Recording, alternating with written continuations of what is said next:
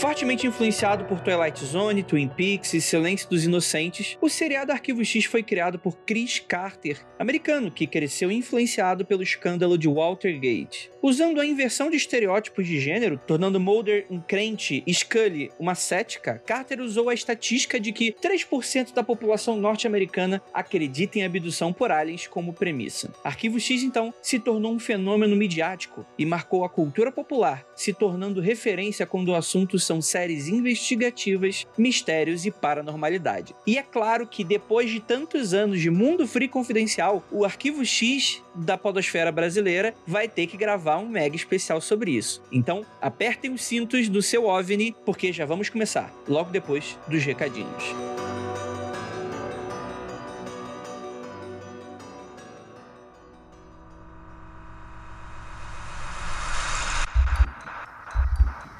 Não há nada de errado com seu áudio.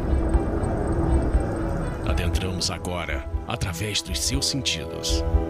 Estamos preparando você para o que vai acontecer nos próximos minutos.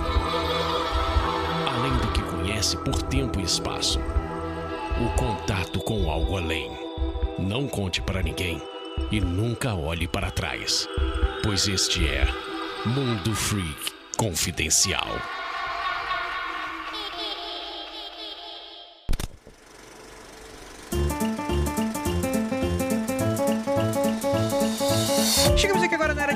Área de recadinhos do seu mundo freak confidencial. Estamos chegando na reta final do ano e eu gostaria muito de agradecer você estar aqui sempre com a gente. Prometo que vai ser bem rapidinho, até porque é um episódio super especial e já aviso já aos fãs de Arquivo X e tal. São muitos episódios, são muitas temporadas, tem filmes e tal. Então a gente preferiu falar um pouquinho sobre o impacto do Arquivo X aqui no Brasil e no mundo, né? Naturalmente suas influências. Então a gente fala não só de Arquivo X, né? Mas tantas outras séries que fizeram parte, eh, às vezes, até desse ecossistema em conjunto, mas é claro que a gente cita diversos episódios bacanas, enfim. É um episódio super especial que nós chamamos pessoas que super entendem da área. Então é isso, cara. Ficou muito especial, gostei muito do resultado desse episódio. Você já vai escutar ele já já. Primeiramente, avisar que o Mundo Free Confidencial é um podcast exclusivo do Spotify. E caso você queira apoiar os outros projetos que não são exclusivos do Spotify, você pode apoiar o Mundo Freak sim, com aquele cafezinho. Chegando o final de ano, chegou aquele décimo terceiro, então é Natal. Eu tentei aqui fazer um fazer aqui um, um, um funk do Natal, mas não deu certo. E provavelmente o Murilo vai estar editando tanto episódio que ele não vai me ajudar nessa. Mas, gente, você pode ir lá no apoia.se barra confidencial e você ajuda com o mínimo de 5 reais e aquele cafezinho que você já sabe. Já sabe, você escuta todo episódio, né? E agora, anuncinhos de quarentena. Anuncinhos de quarentena. Olá, meu nome é Matheus, tenho 23 anos, me formei em publicidade no fim de 2019 e trabalhei durante a pandemia em uma empresa de saúde que atua com SUS, atuando como videomaker na equipe de marketing. Este desde o início de 2021 procurando freelas para ter trabalho fixo. Sou editor de vídeos, também atuo como animador em After Effects. Além disso, sou editor de podcast, escrevo os roteiros, produzo vídeos. Meu portfólio hoje é muito mais focado na área da saúde, pois foi meu primeiro trabalho como profissional do audiovisual. Então, galera, fica aqui a recomendação do Matheus, que é alguém que acabou, como, enfim, eu li aqui, né? Acabou de, de começar, mas, cara, já tem um amplo trabalho aí nessa área. Então, para você que tá querendo aí um editor de vídeo, alguém especialíssimo para te dar um help em canais do YouTube, em vídeos institucionais, em editar coisas especiais da sua vida, dê uma olhada. Vou deixar todo o portfólio, as redes sociais aí do Matheus, tanto o seu Instagram quanto o seu Vimeo. Então, você vai agora acessar lá no nosso site, no link desse episódio, esses endereços, tá bom? Então é isso, bora falar sobre o eu, eu, eu tô péssimo com música hoje, gente. Desculpa. Vamos logo pro episódio, porque afinal de contas a gente vai descobrir hoje quem é o Mulder e a Scully do Mundo Freak Confidencial. É agora. Longos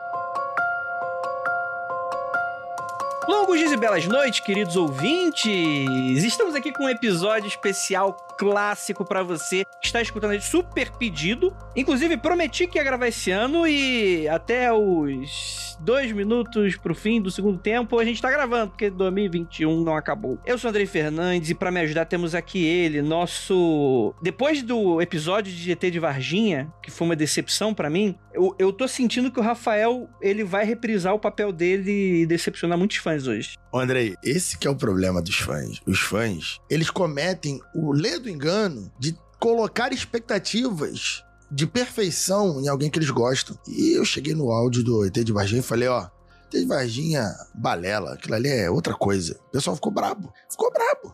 Me cercam nos eventos me mandam e-mails, me mandam DMs cobrando o episódio de Varginha. Tem quantos anos que a gente gravou esse episódio? Uns três anos? Cara, foi o episódio 20. Então, do 300.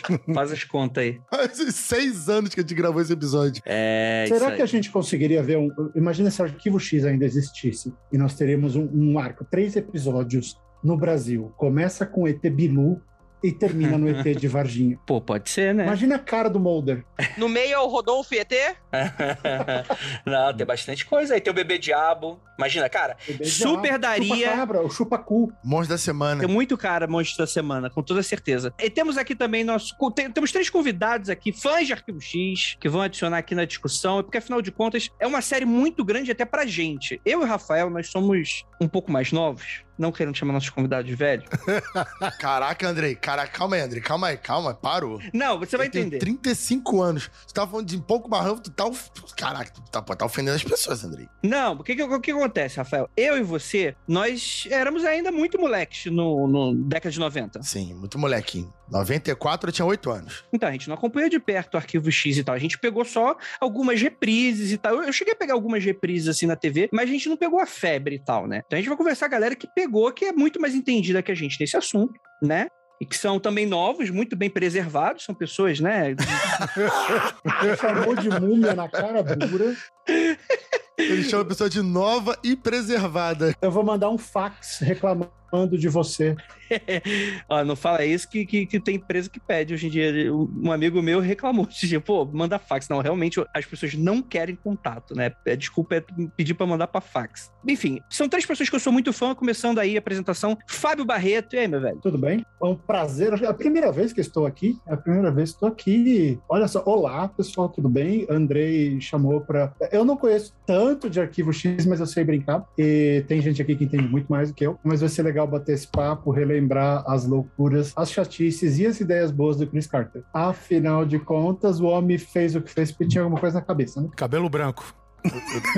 Eu tô achando que esse programa, esse programa aqui é, é o programa dos humildão, né? Não, não entendo muito não. Eu só tenho essa coleção, essa roupa, esse especial, só fiz vários eventos em porão, mas eu não conheço muito não. Entendi. Não, eu, eu tô falando a real. A Mariana conhece, eu fiz muito mais por Star Wars do que eu fiz por Arquivo X, então eu me contento em ser um coadjuvante de luxo ali. Mas a Silvia, minha cunhada, e a Lu, minha esposa, fizeram muito mais do que eu fiz, e, e eu acho que a gente tem que ter, se colocar no lugar certo e, sei lá, eu assistia, sabe? Elas mergulhavam. Então era uma outra, era uma outra relação. Bem, apresentando os próximos convidados, estamos aqui. Mariana, por favor, se apresente ao nosso ouvinte. Oi, boa noite, pessoal. Gente, Millennium é melhor que Arquivo X. Meu Deus! Eita, já chegou dando um tapa na cara. Já chegou Deus, botando que tá Frank, Frank Black na cara do. Toma! Mas eu sigo sonhando com a Speedo vermelha do Mulder. Não tem jeito.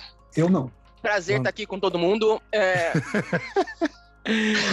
eu sou fangirl do, do Mundo Freak. Conheço o Oliver e o Fábio há um tempão. Eu e o Fábio estivemos em aventuras nerds aí desde a década de 90, né? Uhul. E, e acho que a gente pode falar um pouquinho de Arquivo X, sim. É, a gente tem um pouquinho de, de experiência, mas vamos lá. É. e temos aqui nosso queridíssimo Oliver Pérez. Esse programa é um oferecimento de cigarros Morley. Cara, eu, eu, não apoio. Como cigarro. É, é, década de 90, né, gente? Vamos começar falando que é o seguinte: eu assisti dois ou três episódios no máximo de Arquivo X na minha juventude. E virou fumante. E. mas fumando de quê? Não é aquele que. Sacanagem. Meu Deus do céu. Não, mas, mas aí o que, que acontece? Putz, eu lembro muito da minha mãe que curtia pra. A minha mãe sempre foi muito nerd, assim. De, de, putz, desde o início, quando ela era criança, National Kid, e acompanhando tudo. E aos poucos ela foi largando e tal, mas Arquivo X foi algo que ela sempre super gostou e eu sempre ficava muito de olho. De vez em quando passava essas reprises, eu via. Mas eu lembro de muito pouco, assim. Eu lembro, naturalmente, do, do, do Mulder, da Scully, né? E toda, toda aquela questão, algum monstro, alguma coisa, sempre aquele, aquele tom episódico e tal. E só depois de muito mais velho, né? Depois que a gente já tinha começado o podcast, que o pessoal brincava, como a gente era o único a tratar sobre esses assuntos esquisitos na podosfera, na época, o pessoal falava, ah, não, vocês são arquivo X da podosfera e tal. Em dado momento começou uma cobrança, ela tem que fazer. E, porra, tem que ver, né? Pô, que, que, quem, que pessoa seria eu falando desses assuntos, se não, né? Também mandar um abraço aí pro Guizão, que falava que a gente era o sapato, o homem do sapato branco da podosfera também. Mas aí eu vi Arquivo X e, cara, foi uma experiência muito surreal pra mim, porque foi, foi um mergulho direto nos anos 90. A primeira temporada, então, ela chega a ser um pouco assustadora quando tu para pra analisar sem o contexto, porque, cara, você pega aquela galera e, tipo assim, todo mundo FBI, tipo, todo mundo com terninho e tal, você, putz, super sutil, não tem nada muito aberrante, mas, cara, são aqueles ternos horrorosos, com muitos tamanhos a mais, cabelos super doidos e computadores, cara, que eram imensos. E tu fala, cara, é uma Anos série... 90, brother. Pra mim, assistindo 2018, 2019, era, era uma série de época já, né? E ainda bem que vocês estão falando sobre isso, porque quando eu falar, tá safe, porque ninguém vai nem lembrar do que eu for falar, só vou falar mal de vocês. Então já, já, já sei, já que você não gosta, não gosta. Mas, mas, putz, eu queria muito, começando aí pela Mariana, cara, como é que foi essa sua descoberta de Arquivo X, seu início de paixão? Como é que foi isso? Então, vamos lá, né? Existia uma coisa chamada TV aberta. E as pessoas É. assistiam os programas no horário que passavam. Eu ouvi dizer que ainda existe, hein? Existe, cara. É, junto com a Bom, galera do enfim. vinil, né?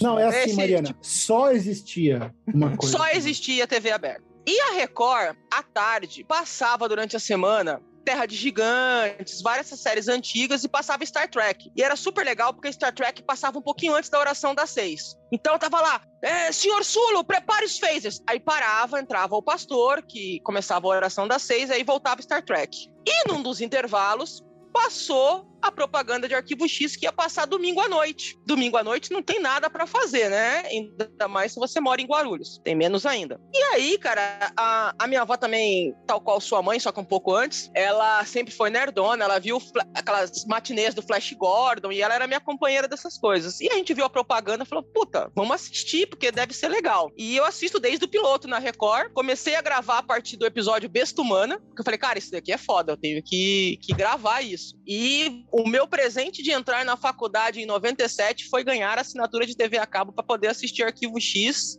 E o primeiro episódio que eu assisti na TV a cabo foi na quarta temporada, o episódio dos golems judeus, né? Que tem aquela comunidade judaica, e tem um Ah, golem. bolinha legal. E esse foi e esse foi meu contato com o Arquivo X. E além da série, né, tinha uma outra coisa também nessa década 90 chamada revista. Revista, cara, é tipo a internet, só que é de papel e vendia na banca. E Eu tinha entrei. emprego naquela época. eu É, escrevia exato. revista. revista. E aí tinha uma revista que saiu. saía assim na Herói. Que era uma revista de anime e tal, fazia algumas reportagens de arquivo X, mas eis que um dia eu dou de cara com uma revista chamada Sci-Fi News e tinha uma capinha que tinha arquivo X e tinha a coluna de uma pessoa que veio ser a cunhada do, do Fábio depois de um tempo, chamada Silvia, e ela tinha uma coluna de arquivo X, cara. E tinha, então, cara, a gente tinha uma mídia física, uma revista que falava de assuntos nerds e falava de arquivo X. Um pequeno parênteses, assim, a, a gente tá muito acostumado com isso hoje em dia, né? Nerd hoje é uma aba no, no, no- no portal maior de qualquer site da internet. Você tem uma aba nerd para falar só de notícias, falar sobre essas coisas. Isso aí, de fato, era uma raridade, né? Nessa época. Era raridade. É, O que tinha era fanzines, né? Tinha fanzine. A frota, o pessoal de Star Trek tinha muito fanzine, que eram coisas que eram feitas, tipo, a máquina de escrever à mão e tirar do É, a xerox gente e, xerocava, é. e, e vendia e trocava e disponibilizava. E aí tinha outra coisa na, na Sci-Fi News, que era outra coisa também, que é tipo e-mail, gente, tipo fórum, uma sessão de cartas. E as pessoas escreviam cartas e as pessoas da revista respondiam pra gente. E muita gente se conheceu nessa sessão de cartas interagia com jornalistas como o Fábio, né, e todos os outros jornalistas na sessão de cartas, e aí a gente começou a marcar encontros, assim, tipo, sabe, Comic Con Experience, só que de pobre. Então a gente fazia isso e começamos a fazer encontros e eventos e foi teve evento no salão de festa da minha casa, teve evento em salão de igreja, teve evento em centro comunitário, é, em AMB e a gente de tudo. de tudo e fã e a gente se enrola e vai e aluga, pega a caixa de som do pai, pega a televisão da mãe, videocassete do primo e telão e vai se virando e vai exibindo. E aí a gente descobriu um outro pessoal, que é um pessoal do 242, que eles faziam um encontro na Devir todo primeiro sábado do mês, aonde esses caras tinham um contato nos Estados Unidos e esse contato gravava o episódio que passava nos Estados Unidos com aquela close capture, que tinha legenda em inglês, né? Que é aquela Uhum, legenda para quem não escuta. E pegava essa fita, gravava dois episódios, colocava no correio, mandava pro Brasil. Nossa. E a gente, domingo, eh, sábado de manhã, a gente entrava na Devir, dava uma varrida lá, arrumava as cadeiras, assistia esses dois episódios e depois jogava card game de arquivo X. E esse era o download. É assim que a É, esse Silvia era o e a download Lu- na época.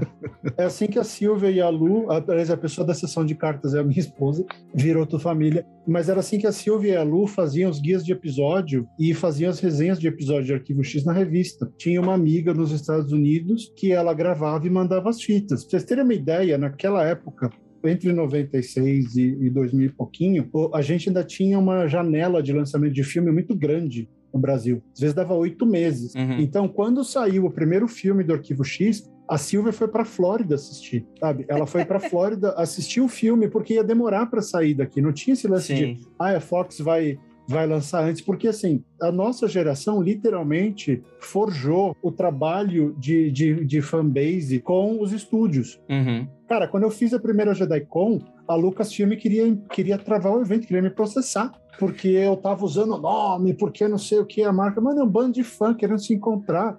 Para de encher o saco. A gente não Sim. tem dinheiro para para trazer a Star Wars Celebration para o Brasil. Não dá, a Fox não quer. Então, assim, a gente foi quebrando muita barreira para conseguir que os estúdios, os canais, entendessem a importância da, da comunidade de fã, né? Então, que nem a Marina estava falando dos eventos, tinha um evento que eu achava muito legal do pessoal de Arquivo X, que era a Maratona Scully. Era um evento que, que fazia... Era um evento com fundo social que, que doava para algumas entidades e tal. Assim como a JediCon, no começo, a primeira JediCon em 99, você pagava seis reais de ingresso mais um quilo de alimento, ou três, era, uma, era nada. Você tinha que levar um quilo de alimento. A gente juntou quase meia tonelada de alimento e doamos para um abrigo de, de crianças carentes, em Guarulhos, inclusive, se não me engano. Então, existia muito essa coisa de esse pessoal se, se mobilizava. Só que era um grupo, vamos chamar assim, era um grupinho de extremista.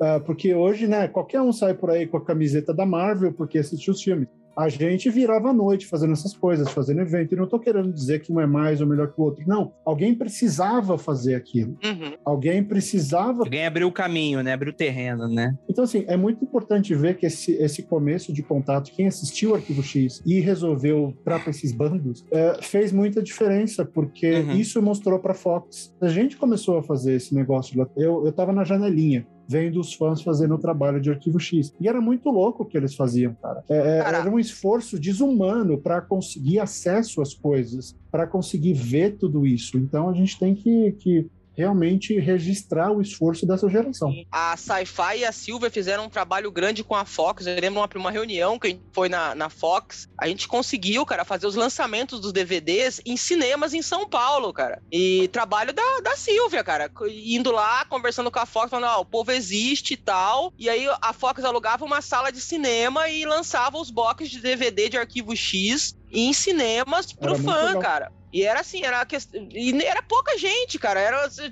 lá, dava umas 500 pessoas, Fábio. Eu acho que nem isso. É E- porque não dava para mobilizar muita gente usando uma revista física, né? Essa era a nossa limitação Tinha na, os na fóruns, mobilização. tudo. Tinha Mas fórum, era mas ainda pouca coisa, era pouca, era pouca coisa. coisa. Porra, show de bola. A gente começou a ter muito, muitas surpresas com os resultados que essa mobilização começou a gerar. Então hoje você vê uma. Né, é incomparável com a Comic Con, só que é assim: a, a gente fazia esses eventos com 300 reais, Uhum. não com milhões. Né? Então a gente fazia porque a gente queria fazer. A- A gente passava episódio, tinha discussão, a- acontecia uma série de coisas que hoje você fala, ah, é meio bobo, mas galera, era o que tinha. A gente era louco para conhecer outros fãs. É.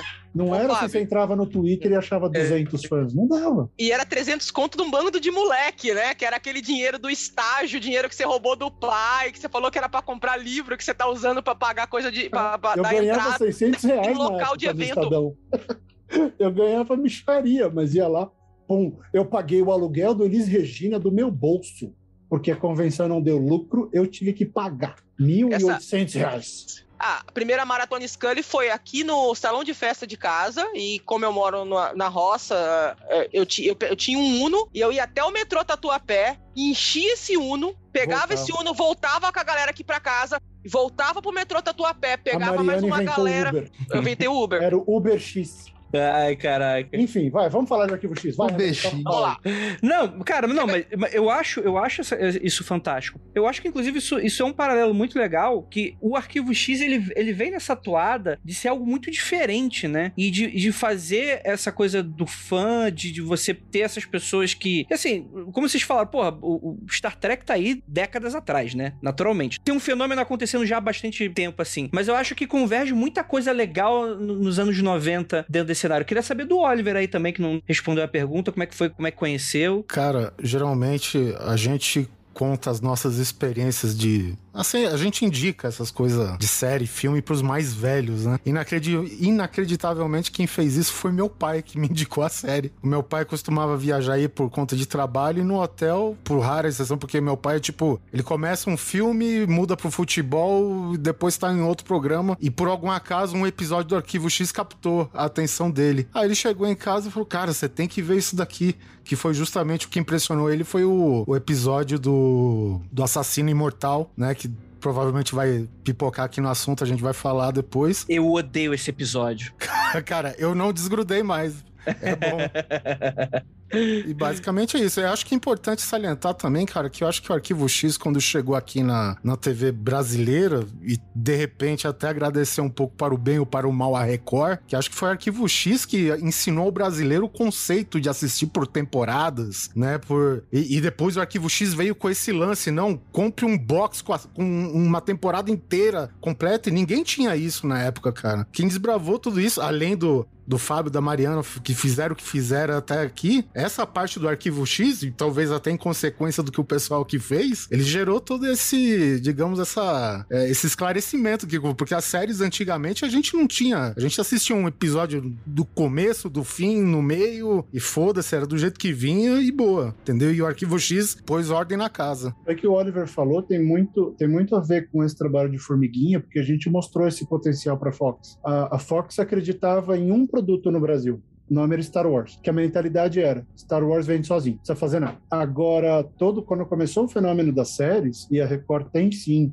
esse, esse papel importante, assim como o Warner Channel também teve, e a própria Fox, porque quando a Fox a TV a cabo entrou, já tinha Stargate lá a gente foi fazendo esse trabalho e a Fox entendeu que dava para vender DVD, vender VHS. Não tinha, antes não tinha essa, essa, cultura. Eu lembro que quando eu entrei no Estadão, eu fui fazer uma minha primeira resenha no Estadão foi Tropas Estelares.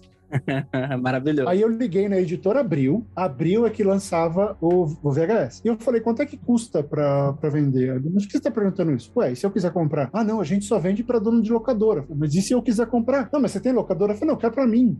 e aí o cara, não, custa 81 reais. Eu falei, é. tá, me fala aí quanto é.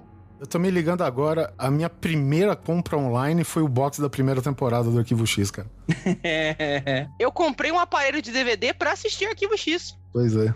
É, o fã, né, mano? Mas, mas, mas, cara, isso é, isso é maravilhoso, assim, porque, bem ou mal, com a série Arquivo X acabando, ele foi meio que foi uma franquia que ele foi, ela foi sendo deixada para trás. Houveram depois essas tentativas de, de, vol de volta da franquia, né? Teve o um, filme, o segundo filme recente, né? Que o Oliver fala que não existiu. teve, teve uma nova temporada, né? Mas, Pô, tipo... existiu sim, foi quando eu conheci o Mulder, nem vem.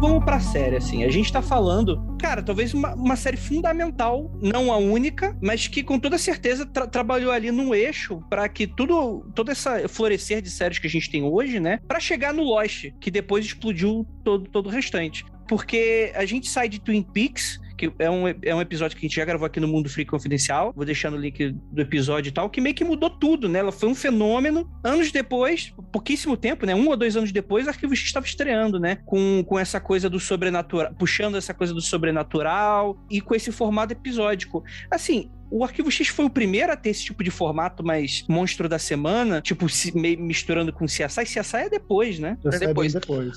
É, o que que existia, cara? Existia algumas séries que falavam de sobrenatural, com algum formatinho. Existiam algumas séries policiais, séries investigativas, e exi- existiam séries mais hardcore, entre aspas, sci-fi, né? Tipo Babylon 5, essas séries espaciais. E Arquivo X, cara, foi um lance legal porque ela uniu, né, essa série de investigação. Então era o FBI, tinha o mistério e tal. E tinha é parte de conspiração, né? Toda essa Uhum. parte que virou a mitologia de Arquivo X. E tinha a parte do monstro da semana. Então ela uniu várias coisas que existiam em separado, com um roteiro muito bom, com efeitos bons pra época, com um elenco, né, fantástico, com uma interação muito boa, roteiristas fantásticos, né? Então ela uniu esses temas que eram interessantes e com um, um pacote todo completo, com efeitos Uhum. muito bons, com roteiros muito bons, com elenco muito legal. E aí cara, deslanchou, né? Porque não tinha nada como Uhum. disso na televisão. Tinha espalhado. E assim, vamos ser honestos, a parte de, de sobrenatural, a qualidade cinematográfica da coisa era bem. É, a gente tem que lembrar que não era aquela revolução que a HBO fez anos depois com, Sim. com Band of Brothers, é, Roma e, a- e o ápice que talvez de, de produção assim, que nem Game of Thrones, né, cara? Antes série de TV, cara, é um negócio, cara, é série, então toma essa miséria pra tu fazer isso daí. É, série de TV nessa época realmente sempre foi B, né? Tanto que, por exemplo, se tu via um ator de Hollywood fazendo série nessa época, é porque o cara tava com a carreira lá embaixo, É né? porque aí tava mal. Hoje em dia é o contrário, né? O cara tá fazendo, tipo, tem, tem uma série inteira feita pra um ator de Hollywood conseguir, tipo, trabalhar melhor e desenvolver melhor o personagem, né?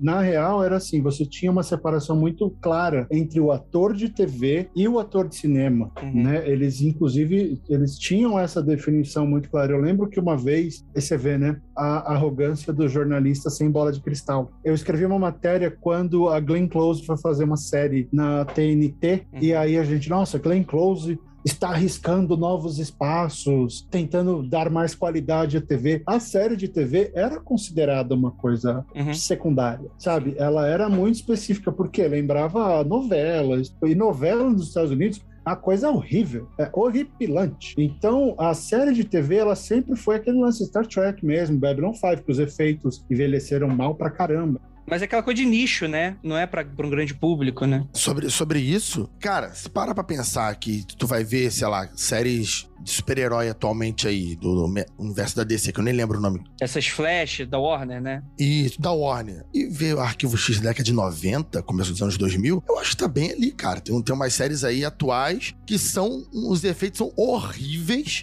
e a gente tá em 2021, sabe? qual é? Então eu não acho que os efeitos do Arquivo X, alguns envelhece- envelheceram mal, os efeitos práticos funcionavam bem melhor, mas eu não acho que eram efeitos horríveis, não. Acho que eram os efeitos muito bons pra época e deles eu vi novamente, vários dos episódios recente, eu vi final do ano passado pra esse, que a gente tá preparando pra gravar esse programa, já tem quase um ano. Mas aí você tem que ver que, por exemplo, 94, que é a estreia do Arquivo X, tava estreando Jurassic Park, bicho. Tem a diferença, né? Mas é que nem falar da Supergirl e falar do, do, do filme da Marvel. Não, tá. É que nunca. pe- Essas séries mais, mais baixo orçamento, assim. E, essas da Warner são de bastante orçamento, tá? É que tem, tem, tem altos e baixos, né? Nessas questões todas. Mas sempre tem público pra todo mundo, né? Mas de fato, se você for imaginar, talvez se tivesse um prime time hoje mais efeitos especiais, talvez Arquivo X seria uma outra coisa, né? Às vezes a questão não é só o dinheiro, é o tempo, né, cara? A- Sim. cara, a série de TV é correria, meu irmão. 24 episódios por temporada, né? 22, né? Nossa 22, senhora, a, a gente tem que lembrar justamente isso que eu ia falar, cara. 24 episódios numa temporada só, cara. Hoje a gente tem uma estrutura de 10, 8, dependendo da, da série, entendeu? E, e é isso, os caras tinham comprometimento, cara, de entregar um curta-metragem por semana, cara. Isso daí é. Você Isso- pegar da quarta pra quinta, tava filmando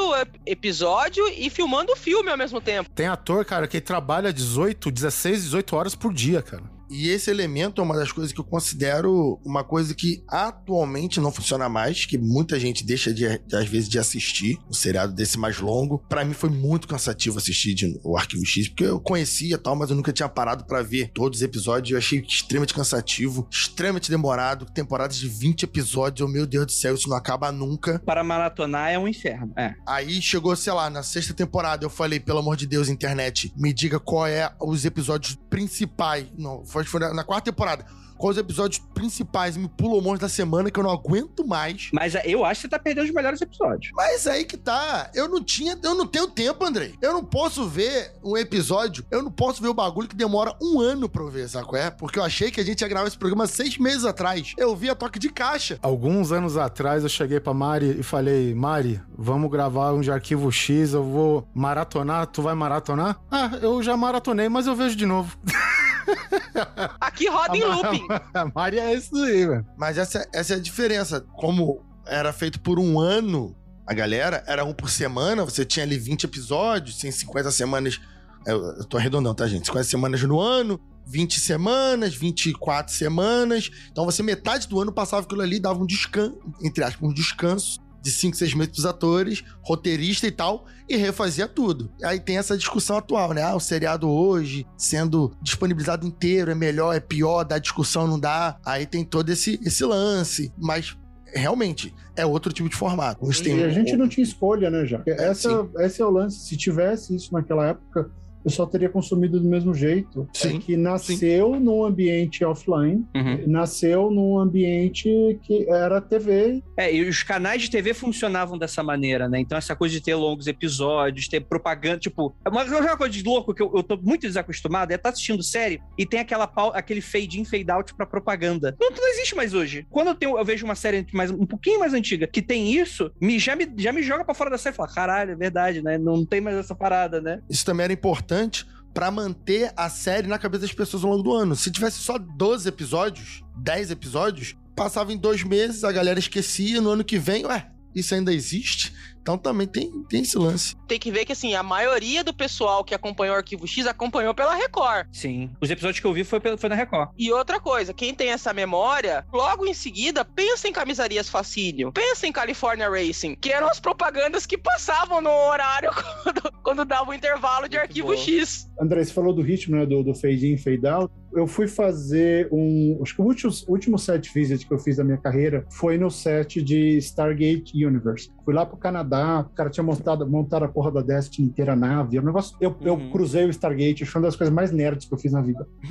E só que aí eu falei pros caras, por que que essa série não estourou? E aí o criador veio e falou assim, super rápido. A gente errou no piloto e nos primeiros episódios da primeira temporada. Eu, por quê? A gente esqueceu de filmar pensando nos cortes da TV. Isso.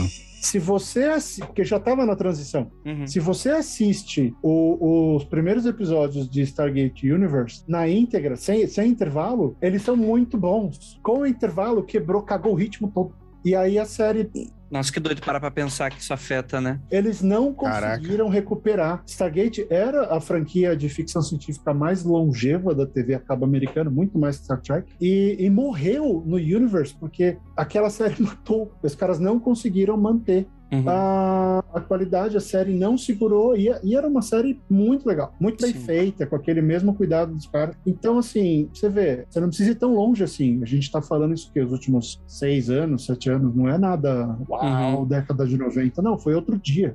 Ainda tem gente se lascando porque ainda tem a cabeça, os canais ainda têm a cabeça da, da década do, do século passado Uhum. e o público não tem mais. O público Sim. quer ver a coisa inteira. Entrou ali, tô assistindo, tô assistindo. É, eu vou dizer que a gente tá um pouco perdido, né? Quando para pra analisar essas discussões de Binding Watch, né? Da, da pessoa ter série que sai tudo de uma vez pra maratonar, o pessoal ainda tá dando uma escorregada pra tentar descobrir o que que pega, o que que não pega, qual série funciona, qual série não funciona. Acabou de sair a Ar- Arcane aí do, do League of Legends, que tipo assim, saiu de três em três episódios. Nunca tinha visto isso, saiu de três em três episódios. Não saiu tudo de uma vez, né? Muito doido isso. Binge watching tá redefinindo como a gente vê, né? Tem esse, esse lance, né? O Arquivo X ele vai ser longevo porque os, os fãs, como vocês que assistiram na época, é que nem a galera que fala do, do Lost. Toda semana tinha uma alta discussão sobre sobre cada episódio, sobre esmiuçar, sobre ir nos fóruns, trocar ideia. E se saísse tudo de uma vez, isso se perde. Aquele episódio mais fraquinho, ninguém fala, o pessoal pula. Então, isso é um pouco desse hype que a galera faz. É o que o pessoal falou que o Dark errou, né? É principalmente essa última temporada, né? Como saiu tudo de uma vez, meio que em duas semanas ninguém mais tava falando do Dark. Sim. E era tipo, era uma conclusão de uma série super esperada. Se tivesse saído um por semana pra fazer o pessoal ficar debatendo, criando teoria, o que, que vai ser o próximo episódio, era um fenômeno que ia se estender por muito mais tempo e ia provavelmente ser bem mais interessante comercialmente. E é importante pensar na- no debate na internet. Muitas vezes a galera trocando ideia no Twitter, postando coisa no Instagram, é o que vai me convencer a assistir. Porque eu, eu não, eu não quero assistir. Mas toda semana eu vejo meus amigos, pessoas que eu sigo, pessoas famosas comentando: caraca, o episódio essa semana foi legal, vou, vou dar ideia, vou- vou- vamos lá. E acabo assistindo também. puxando um, gancho aqui da Mariana, vou ver se eu já te ajudo, Andrei, puxando dos top. Ela falou do roteiro, né, de, de Arquivo X, que era, que era bem legal. E aí eu vou te dar três nomes que escreveram roteiros de Arquivo Boa. X que fazem todo sentido. Um tal de Stephen King, que Olha escreveu aí. quatro episódios. Um cara chamado Vince Gilliam, que escreveu alguns episódios também. Ele só é um dos caras do Breaking Bad. Cara, não, ele é o nome do Breaking Bad, né? Ele É? tá lá, né? na- E na o, abertura. É. e o James Wong, que é um dos É, caras do American gênio. Horror Story. Que doido, mano. Né? Então ali. você vê, esses caras começaram escrevendo lá atrás, assim como você começa a pegar roteiro de série daquela dos anos 90, tá cheio de roteiro do, do George Martin. Uhum. Ele escrevia TV. Então, esses caras, eles estão carregando essa tocha de, de falar de- do fantástico, do sobrenatural, há um tempão. Então, Uhum. você vai vendo esses nomes, eles aparecem em várias séries relativamente parecidas. Porra, Né? Mas doido. você vê, o King escreveu quatro episódios. Não dá pra você descartar. Ah, mas o King não, não sabe fazer TV. Bom, quando ele quer, ele faz. Quando ele quer, ele faz, ele pode. É muito doido você ver, porque, galera, principalmente pra você que é mais novo, se você for começar a assistir Arquivo X, é uma recomendação que eu, que eu dou pra você. Você, de fato, por mais que a gente esteja brincando assim, com relação à idade, época e tal, você, de fato, você precisa mergulhar numa série que tem muita coisa datada. O, o formato, o ritmo, o visual, né, a tecnologia, as discussões. Gente, o- hoje em dia, tem um episódio ali de, de, de conspiração que, mano, é, o- é o roteiro do que tá rodando hoje no Canon do Telegram Exatamente. que, que o pessoal tá levando a sério, saca? Tem coisas hoje que você assiste, né? Eu faço isso, eu falo isso porque eu realmente maratonei há muito pouco tempo, assim. Que tu vê, hum, fica com um pouco de, de azedo na boca, do tipo. E às vezes bate até uns questionamentos, putz, será que o arquivo X, sem querer, plantou uma semente que foi colhida nisso? Eu até acho que não, porque eu acho que isso faz parte do, do DNA do americano. O americano tem um pouco dessa coisa, né? Mas eu acho que o que o arquivo X faz é pegar um pouco dessa coisa que os doidos falavam, colocar um Uhum. verniz de fantasia, tentar montar uma lógica de mitologia e tal. Mas isso, isso sempre existe, essa coisa da conspiração. E, e aí a gente vai ver, por exemplo, tem diversos episódios que é super satanic panic, né? É, que a gente sempre Uhum. fala aqui no episódio, né? Então, tem, tem um episódio que é muito legal, que é tipo, tem uma escola e o Satanic Panic tem tudo a ver com essa coisa de você, ai, porque os satanistas estão querendo pegar as criancinhas, abusando sexualmente, matando crianças e rituais. Cara, tem um episódio que os diretores da escola são e os professores são os satanistas. É muito doido quando parar pra analisar hoje, tipo assim, no impacto que, que, que tem socialmente também esse tipo de coisa que eh, se discutia de outra maneira naquela época. Era, era uma piada, era uma brincadeira, era uma fantasia que o pessoal explorava bastante no filme dos anos 80 e por aí vai. E hoje, quando tu coloca assim, fala, mano, isso aqui tá forçado pra caramba, não faz sentido isso. Se eu não me engano, essa escola aí que, você tá mencionando, ela por algum acaso ela chamava Crowley High. É, exato. Nossa, olha esse nome. E aí vou lembrar uma coisa: esse episódio e alguns outros episódios que tinham demônios, Demônios! a Record censurou, a Record pulava.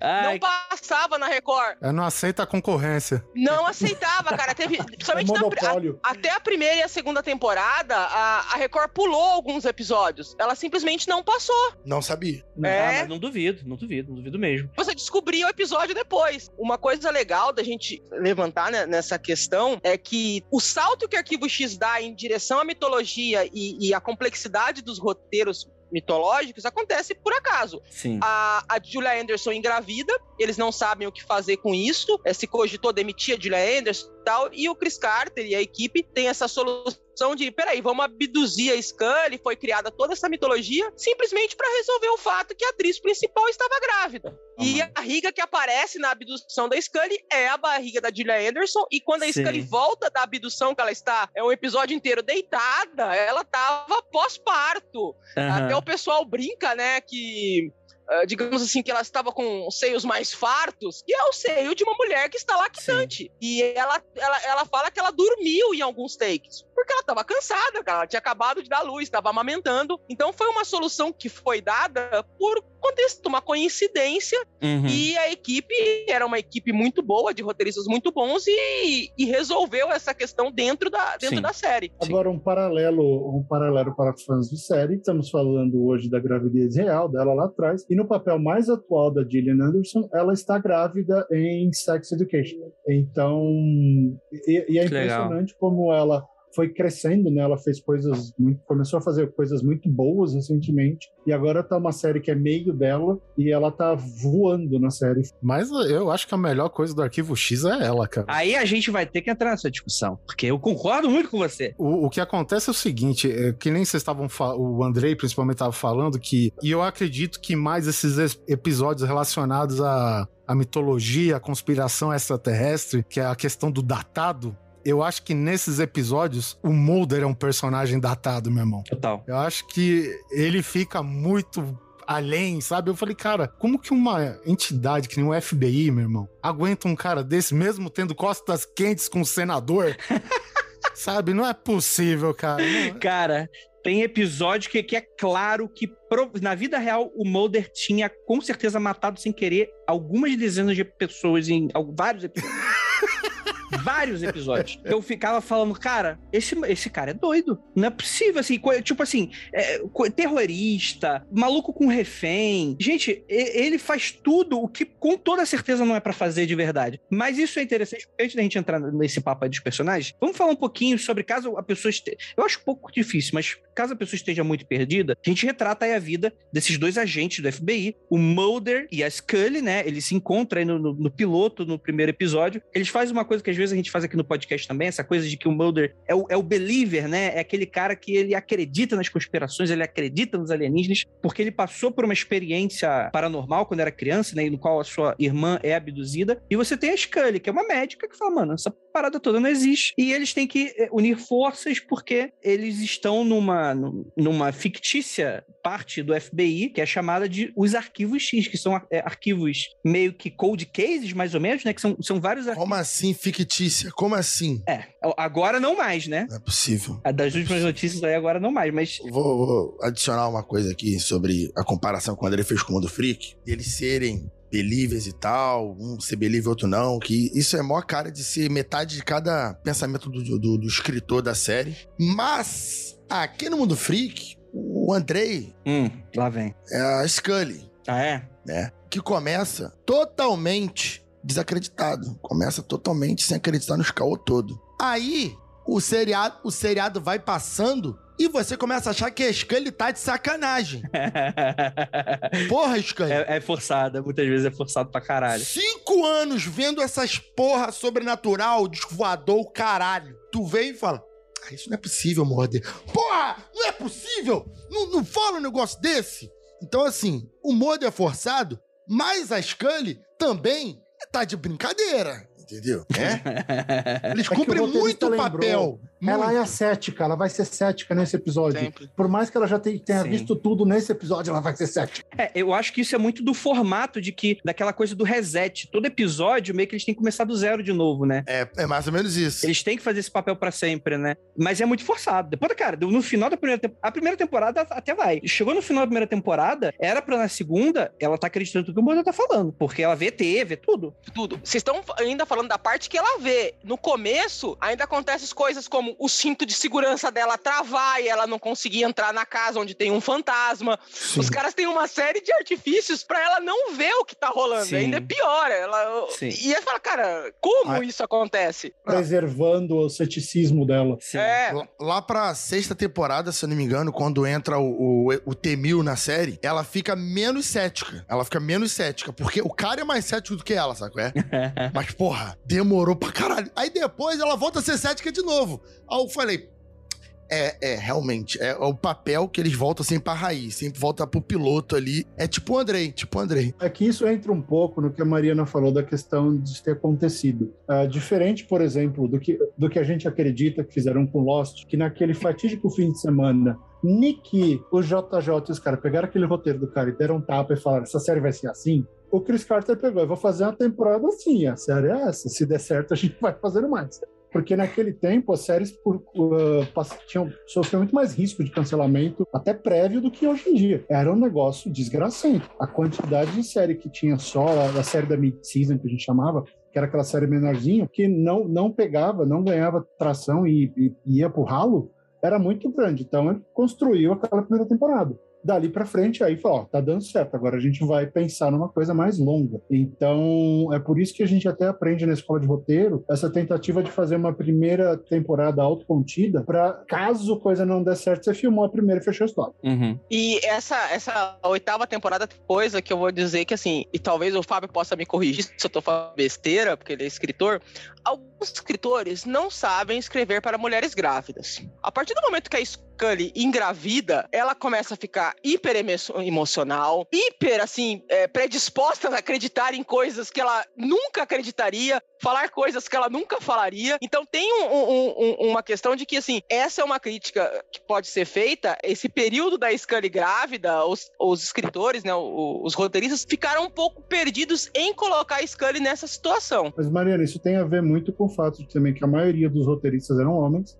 Uhum. Eu acho que assim, a gente chuta aí de 90% para cima. Eu nunca vi a lista completa, mas a maioria é homem. Eu acho que a, a própria Gillian escreveu alguns episódios, uhum. mas fora isso, eu não, eu não lembro de Sim. muita mulher escrevendo. Não então tinha. você tem um roteirista, que é o problema que a gente tem hoje do cara que, sei lá, é eu, homem, branco, hétero, escrever um personagem negro LGBT. E aí você entra naquele problema de só colocar uh, as suas, a sua imagem daquele público, ou aquilo que você acredita estar certo. Então o cara colocou lá a esposa, como ele acha que a esposa ficava, uhum. como a uhum. irmã ficou. Então você coloca mais muito né? preconceito, né? Muito mais preconceito no sentido claro da palavra de um conceito pré-concebido daquilo, em vez de de fato falar com alguém, e aí, como é que é? Né? Uh, então, eu acho que isso é uma coisa que envelheceu muito, que é o fato de que os, os writing rooms daquela época eram homens e, e eles escreviam o que queriam, e ninguém, uhum. e ninguém falava, pô, mas isso aqui está completamente errado, uhum. porque vamos, vamos pensar que você mesmo disse, a, a Gillian teve uma, quase foi demitida quando ficou grávida, né? Uh, e aí, imagina, eu não sei se ela tinha tanta força ali para chegar aí. Mas aí o ator, o ator que fez o, o Murder que, que cobriu ela, né? Deu, deu uma moral também ali pra. Mas parece que se encaixaram bem as coisas na época mesmo. Não, eles se encaixaram bem, mas eu tô falando do roteiro, Jaca. O roteiro acaba refletindo aquele pensamento que era uh, que era o pensamento vigente nos anos 90, né? E isso envelheceu bem mal, porque uhum. realmente não existia essa preocupação hoje, infelizmente, você vai para celas de roteiristas, eu arrisco dizer que tem até mais mulher do que homem, né? Porque e eles são todos jovens, né? O detalhe é esse também. Série de TV, a maioria delas é escrita por pessoas com no máximo perto dos 30. Uhum. Não, não tem muita gente experiente vou falar exceções, assim, os criadores de Friends já eram mais velhos, tem umas séries que tem umas duplas de criações mais, mais velhas, mas as séries de comédia de hoje, por exemplo, elas são todas feitas por por jovem. Então, aquela época era isso, era um bando de homem novo, sem muita experiência. Então, nesse uhum. aspecto, eles acabavam errando sim, e é uma crítica justa, Maria, uhum. e ela tem que ser feita porque envelheceu mal. Até mais do que isso, né, eu diria, né? Com toda certeza. Eu, eu acho que os roteiros de vários episódios é, são muito injustos com a Scully. Tem uma coisa que me irrita bastante em vários episódios é quando algo acontece de sobrenatural com as, quando dá, tipo, tem episódios um pouco mais raros que tem uma inversão de papéis, no qual algo sobrenatural Sim. acontece com a Scully, e aí o Mulder se torna o cético. Quando Sim. para pra analisar, é uma inversão, só que fica um negócio muito chato do tipo, o cara acredita em tudo. Quando é a Scully que acredita, ele não acredita.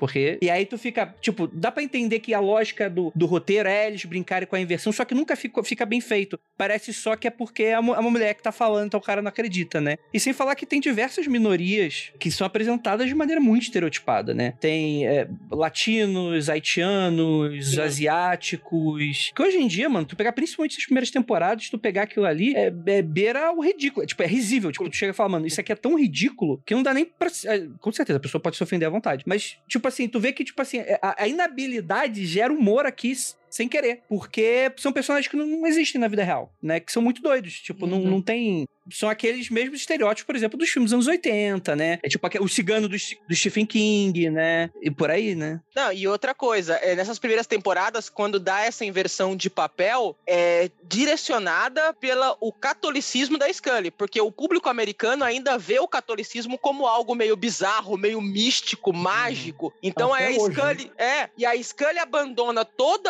o rigor dela, todo o conhecimento científico, porque ela é católica. E aí ela ela, ela tem essa visão, né, de believer, né? Ela dá essa inversão, mas não porque ela viu algo ou porque algo foi provado, mas pela pura fé dela no catolicismo, no cristianismo. Então não é tipo o Mulder viu a irmã dele sendo abduzida, né? Tem um, uma linha é, de raciocínio lógico a Scully ela abandona todo o ceticismo dela, toda a ciência dela pelo simples fato de que ela foi criada como católica e ela acredita naquele naquele cerne, naquele daqueles dogmas católicos e esse é o grande conflito, né, da Scully believer com a Scully uhum. cientista, não é com o que ela viu durante as investigações com Mulder, é dessa fé na qual ela foi criada. Uhum. E, então tem essa, essa questão do, do americano ter uma relação esquisita com o catolicismo, né? E eles colocam isso aí, né, né é, uma das misturas que tem em Arquivo X, porque ela não é só uma médica, não é só uma agente do FBI. Ela é católica, ela tem essa, essa religiosidade, ela carrega aquela cruzinha. Quando ela é abduzida, o Mulder guarda aquele, o colarzinho dela com a cruzinha. No filme aparece de novo Sim. o colarzinho. Então tem esse fator. E se você vê esses episódios que a Scully é believer, são episódios ligados a essa mitologia católica, mitologia cristã. E tem alguns que são muito bons. Tem, tem, um, tem um episódio da primeira ou da segunda temporada que é aquele que é quando o, pai dela morre que é muito bom, mano. É um episódio muito maneiro, que você apresenta um desenvolvimento de personagem, que você passa a conhecer mais ela, a história dela, ela fica muito humana com relação àquilo, e você vê essa coisa dela, dela dividida com o lado cético dela, com as coisas que estão acontecendo, né? É muito. E tem aquele. Tem um serial killer evidente, né? Que fica falando as coisas que estão acontecendo e tal. É muito bom esse episódio. Eu, eu, eu adoro, pelo menos. É, e essa coisa que a, que a Mariana levantou, né, do, do catolicismo, é,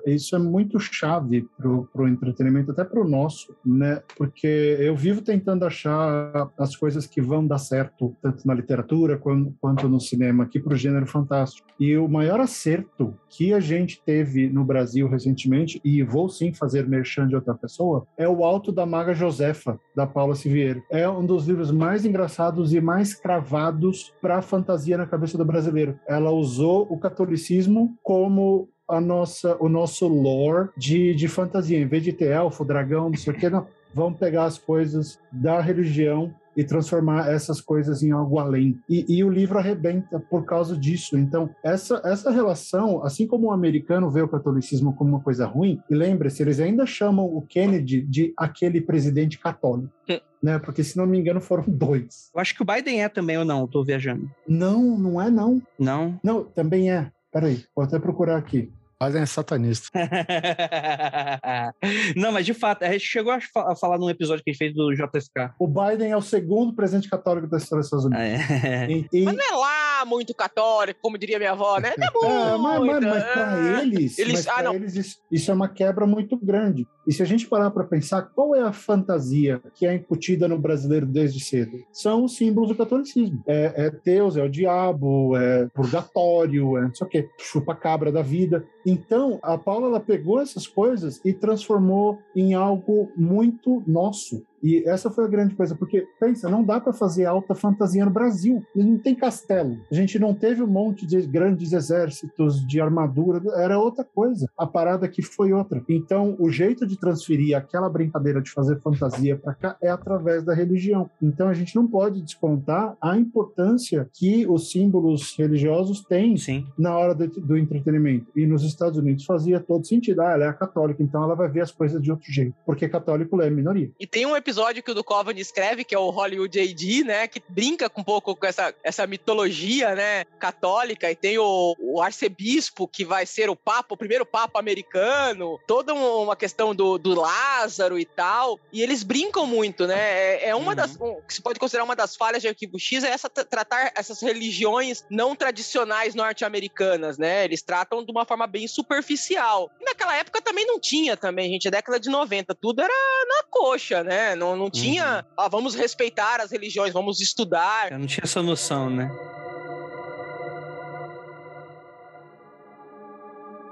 Como vocês estão falando aí, você, a gente tem uma, uma, certa divisão de episódios que o pessoal faz, né? O Arquivo X, ele tem essa, um pouco dessa divisão do monstro da semana, né? Que é aquela questão, tem um desafio que eles precisam, todo, todo episódio tem um desafio novo que eles precisam, e aí quando eles finalizam, no mesmo episódio, aquele arco, no próximo episódio se reseta. Tem algumas exceções que são episódios duplos, né? Geralmente finais de temporada, que geralmente, mas é, uma, é aquela coisa, tipo assim, a continuação do episódio, um depois do outro, e depois volta novamente pro, pra, pro mesmo padrão e tal. E aí você vai ter esses episódios episódios de monstro, monstro mesmo, você vai ter esses episódios que você avança uma história de conspiração que tá se passando e tal, que eu acho que é, é um, dos, é um dos pulos do gato aí para você ter um pouco dessa continuidade do e agora? O que, que vai acontecer? É engraçado que isso virou a identidade de, de como se exibe o arquivo X, né? E a gente tem isso que a gente fala dos, é, dos episódios mitológicos, que é sempre tratando da conspiração extraterrestre e beleza. Só que tem outros episódios também de conspiração envolvendo o governo que não tem nada a ver com a parte extraterrestre. Só que esses já não fazem parte da mitologia. O monstro da semana, aí tem também, vamos dizer, uns subtemas, né? Nem sempre é um monstro. Sim. Tem o monstro, literalmente o monstro, mas tem o cara que tem uma habilidade especial, um cara que é vidente, um cara que é um. Ele hipnotiza as pessoas, ele tem um poder de sugestão muito forte e coisa do tipo. Então, o Arquivo X me parece que foi uma das poucas. Uma das poucas, não, a única série que apostou nesse formato estranho que a gente aceita de boa e é isso. Deixa, deixa eu fazer uma pergunta aqui. Vou fazer uma pergunta aqui que eu, eu já vou fazer a pergunta e eu vou falar qual é a minha resposta para é saber a opinião de vocês. Qual o episódio do Mundo da Semana que vocês acham mais merda? Mais merda. O que eu acho mais merda é do Homem das Cavernas. Detesto esse episódio. Odeio. Porra. Será que ele, você diz o, o demônio de Nova Jersey?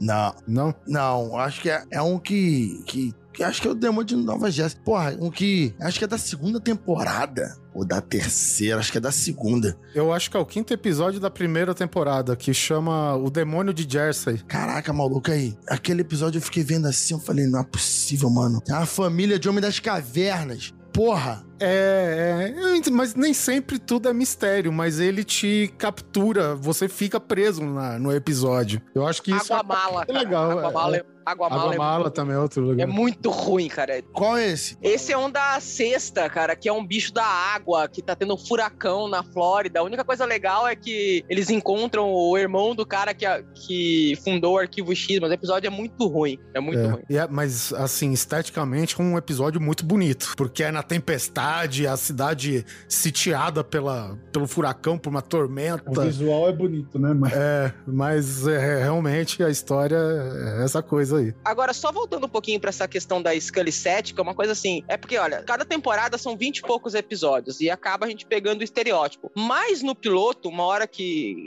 na primeira conversa entre o Mulder e a Scully, a Scully fala uma coisa que ela fala assim pro Mulder que nada acontece em contrário à ciência. É, acontece em contrário ao que nós sabemos da ciência. E até o Mulder brinca com ela que fala que é por isso que colocaram o I no FBI. Então, a despeito dela ter essa postura cética a princípio, ela é uma cientista, ela tá ali para investigar, uhum. né? Ela tá ali para usar as ferramentas que ela, de conhecimento que ela tem, que são as ferramentas científicas, para tentar entender o que tá acontecendo. Então, o, o, contraponto dela não é fazer cara de, de marrenta, cruzar o braço e falar: não, não, não, não foram os demônios.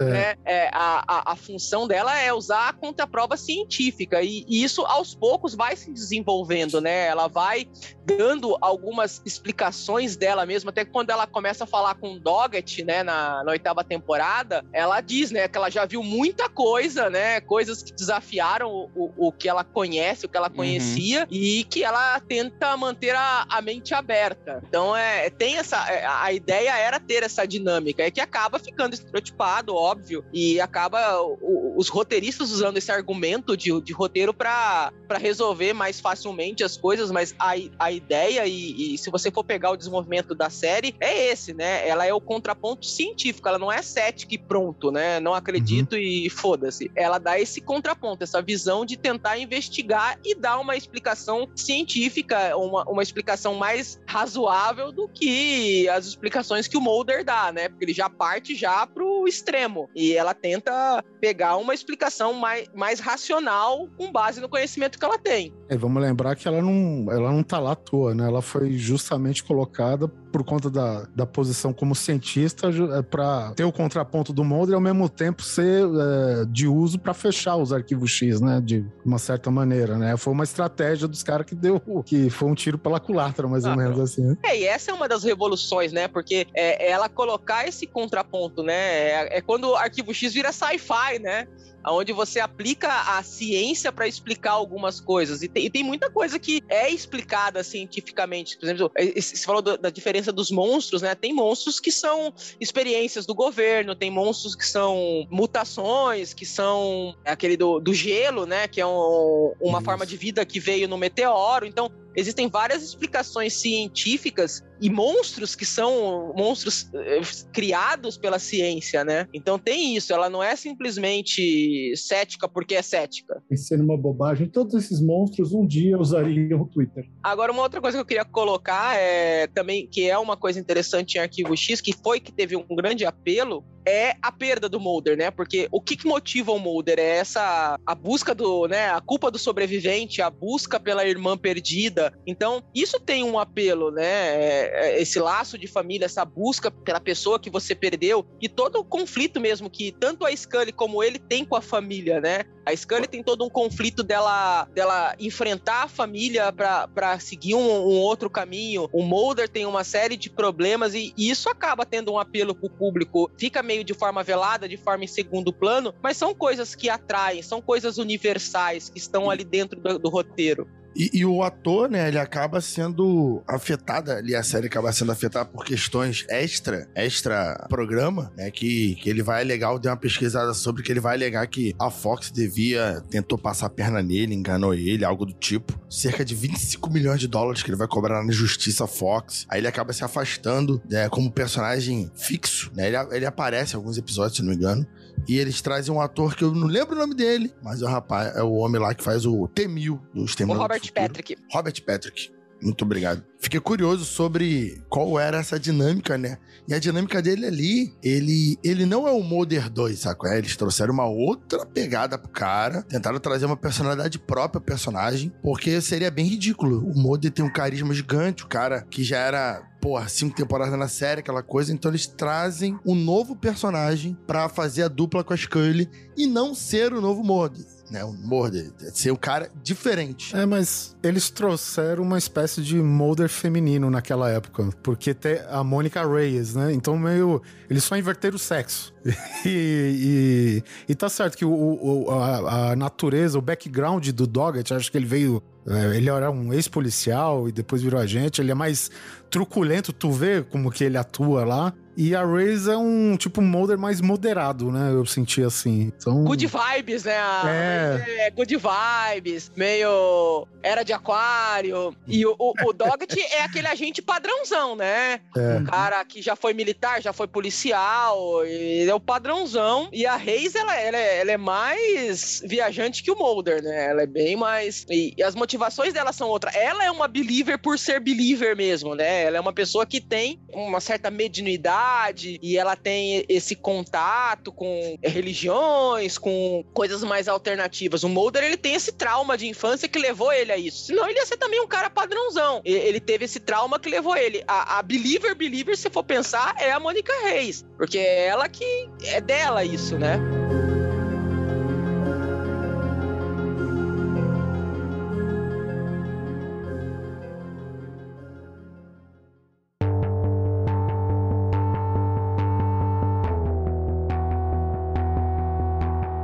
Uma coisa que, que me incomoda pra cacete no Mulder? Que é, muita coisa, na verdade, me incomoda nele. Eu acho ele um personagem péssimo. Eu odeio o Mulder. de todas as maneiras possíveis e imaginar. Eu odeio. É, é, pra mim, nossa, pra mim ele é aquele cara que hoje em dia ele seria aquele nerdola esquisito, mencel, o cara que fica só naquele mundinho dele e que odeia todo mundo. E eu acho que nessa. Eles vão suavizando isso um pouco, mas na primeira temporada tem muito dessa coisa dele ser o rebelde, daquela coisa de resolver. No, que, que é muito comum. É, em, em séries de policial, isso acaba sendo um, um estereótipo muito comum, né? É o cara cara que ele, ele enfrenta o sistema indo na ilegalidade, né? Daquela coisa de ser, não, vamos aqui contra a lei. Tem aquele episódio do que é do, do assassino imortal, né? Das primeiras temporadas, né? Que é aquele cara que se alimenta de fígado. É o Tumus. Foi Gene Tum. Tunes. É, É o Gene Victor foi o primeiro que eu assisti. É, A minha entrada para Arquivo X foi o Tunes. Cara, tem dois episódios dele, né? Um deles é- acho que é o segundo episódio, segundo ou terceiro episódio da primeira temporada, e ele vai voltar, se não me engano, um pouquinho depois, né? Que aí ele morre e não volta mais, eu acho, né?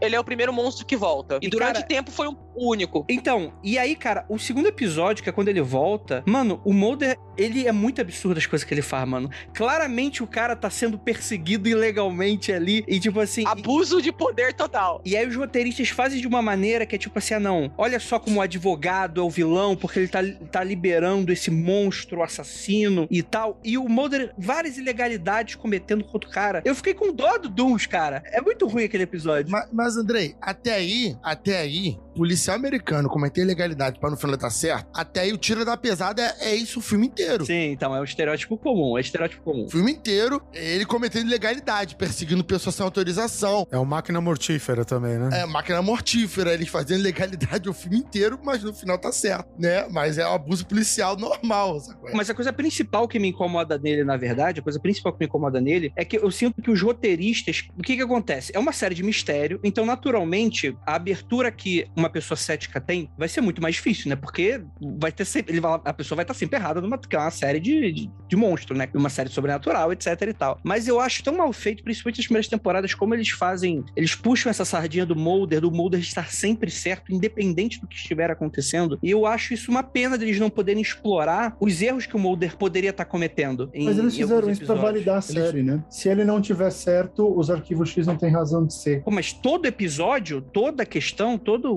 Foi feito de uma Tu- maneira um pouco, né, mão pesada, que aí de É, aí anos o- 90, né? É. Aí uma resposta a isso é aquele último episódio da sétima temporada, onde tá tendo uma auditoria nas contas do Mulder, né? Fala, cara, vocês não estão prendendo ninguém, vocês estão gastando dinheiro do FBI, e aí? E tanto que, acho que na oitava ou na nona, tem uma hora que o, o Blevis lá, o Blevis não, o, eu esqueci o outro o nome do outro chefe, do cara que fica, tipo, acima do Skinner, Alvin Kirsch. e ele tá conversando com, com o Doggett e, e a Scully, e ele coloca assim que a única coisa que tá salvando os arquivos X é que a partir do momento que entrou o Doggett, a porcentagem de solução e de casos que foram à justiça aumentaram. Que com o Doggett, os arquivos X foram mais eficientes em termos da função, que é um- uma unidade do FBI, que é Uhum. investigar e levar o, o- o culpado à, à justiça, né? Não, porque imagina, o Murder, o Murder, Murder é esse nome dele aí, viajava os Estados Unidos todo, pegava avião pra caralho, não sei o que, chegava lá, não prendia ninguém, não tinha porra nenhuma e voltava. Inclusive, voltava pra Como é que você vai julgar o Ai. monstro da lagoa? nesse episódio que a Mariana comentou que eles têm que bancar as contas, né? Comprovar as contas, né? De tudo dos gastos. O cara fala, pô, cara, mas gastou tudo isso? Ué, tem que viajar, tem que isso. Ué, mas hoje tem internet. Né? Que é- Não, isso, que cara. é- são as temporadas mais novas, né? Novas. Então já tem esse diferencial no caso. Lembra do. Aí tem uma coisa que, que Arquivo, X, Arquivo X fez pelo mundo que as pessoas não lembram. Arquivo X começou as fanfic, tá?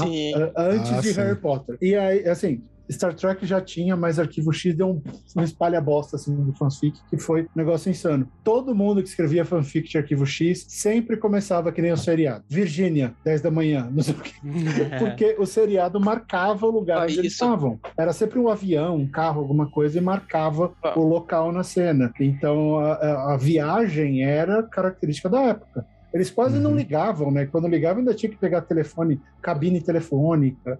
Então, Eu- isso não tem como, é o que vocês falaram. Nesse aspecto é muito de época. Não tem, não tem Não como. tem. E antes de eu entrar no que eu ia falar, só um apêndice. Uma vez eu li uma fanfic onde a mãe da Scully transava com Skinner, cara. E eu não consigo desver isso da minha mente. Foi horrível e eu fiquei traumatizada. Mas uma coisa legal de Arquivo X é que é tudo pervertido, Mariana. tudo pervertido, tudo tarado. Nerd é tarado, né?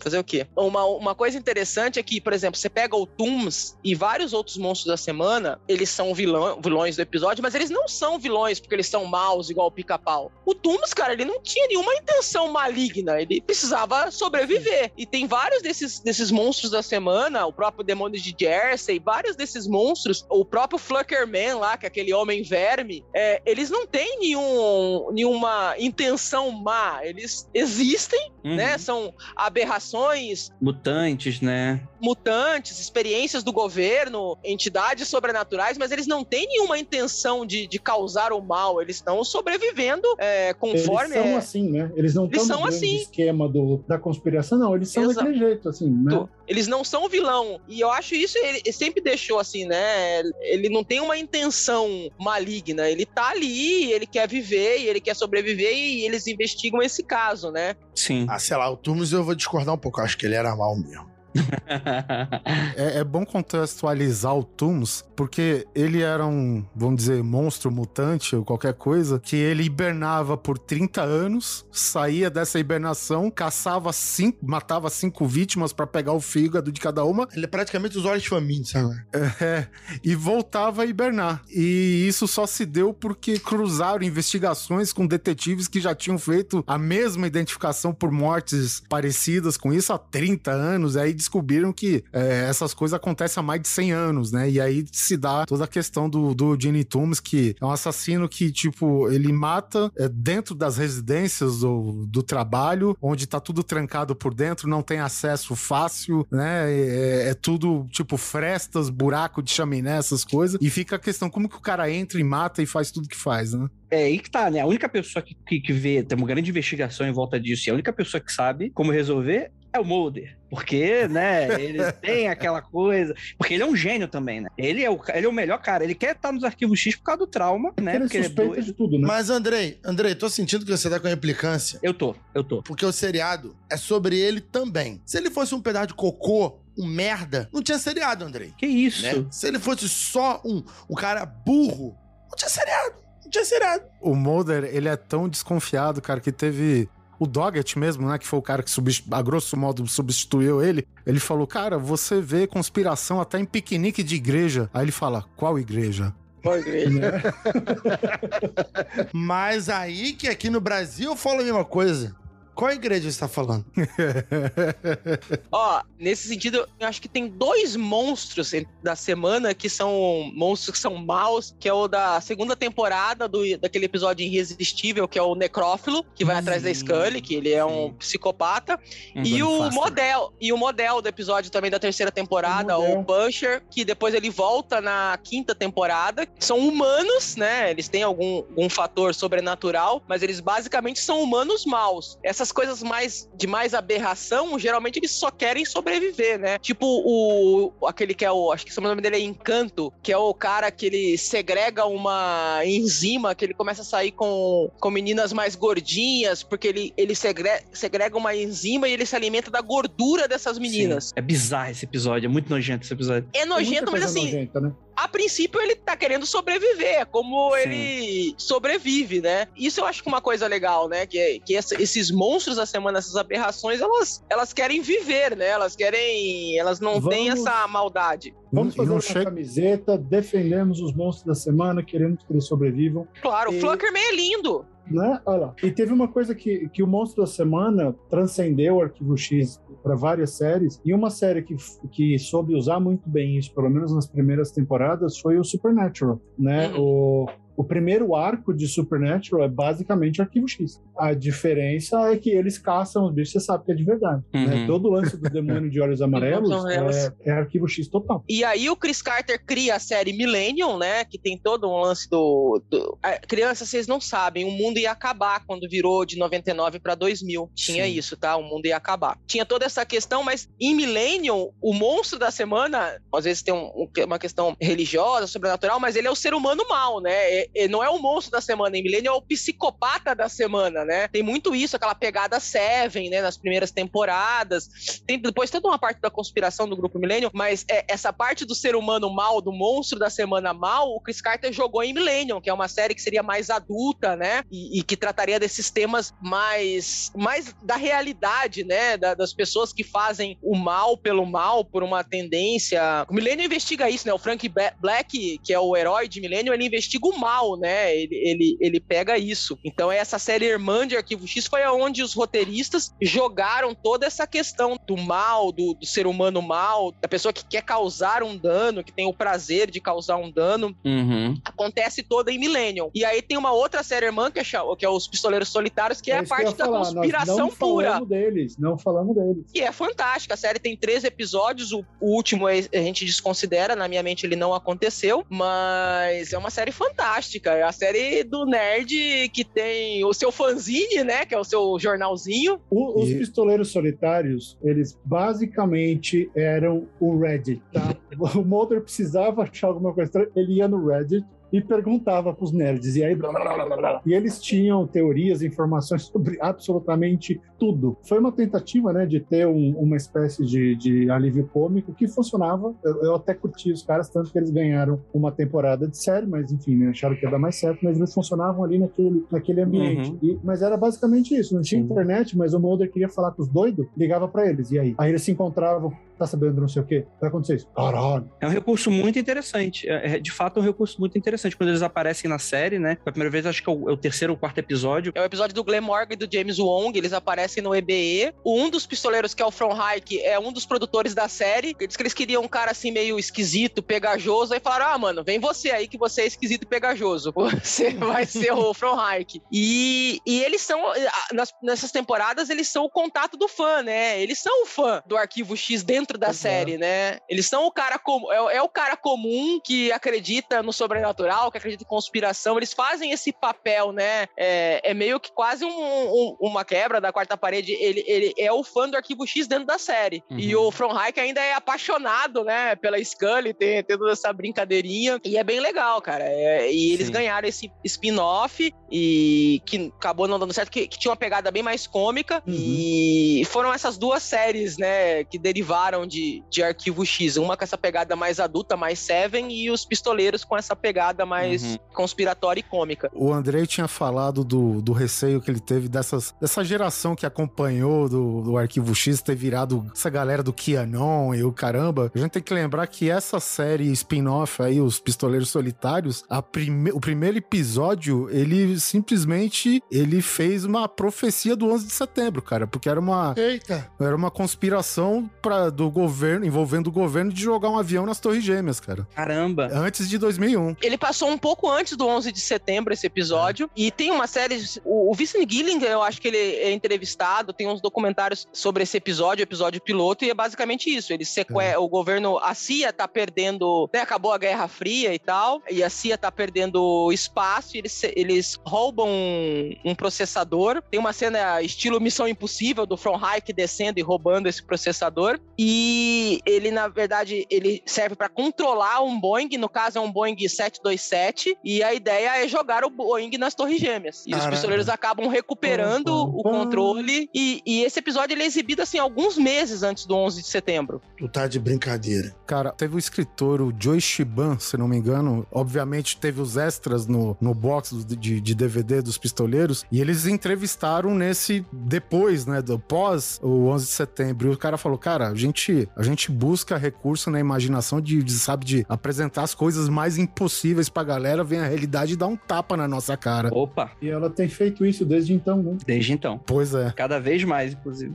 Só duas curiosidadezinhas. A gente fala muito das, das séries daquela época, né? A Marina tava falando dos spin-offs. Babylon 5 tava passando em 99, então teve um episódio que dois agentes do FBI são dois policiais alienígenas que são basicamente o Mulder e Scully, vão para dentro da, da Babylon 5 para fazer um episódio policial, né? Então Ai, você legal. vê como a Arquivo X começou a alimentar muita coisa, né? Essa questão mesmo que a Marina colocou do, dos pistoleiros solitários serem fãs do Arquivo X na série, você pega Super Supernatural, tem um episódio lá que aparece aqueles dois nerds lá que são os Ghost Chasers, uma coisa assim. Eles fazem cosplay de Sam e Jean. E então, assim, várias estratégias e coisas que apareceram em, em Arquivo X, elas são referenciadas tanto em séries como em filmes da, a partir daquele momento. E como eu acho que existe um ponto muito distante, né, entre Arquivo X e o público de hoje, essa referência se perde bastante, porque é uma série que envelheceu, é uma série que não passa mais até onde eu sei, né? E, e como os fãs foram tocar a vida em vez de só ficar pensando nisso, meio que perdeu essa força, mas é uma, é uma referência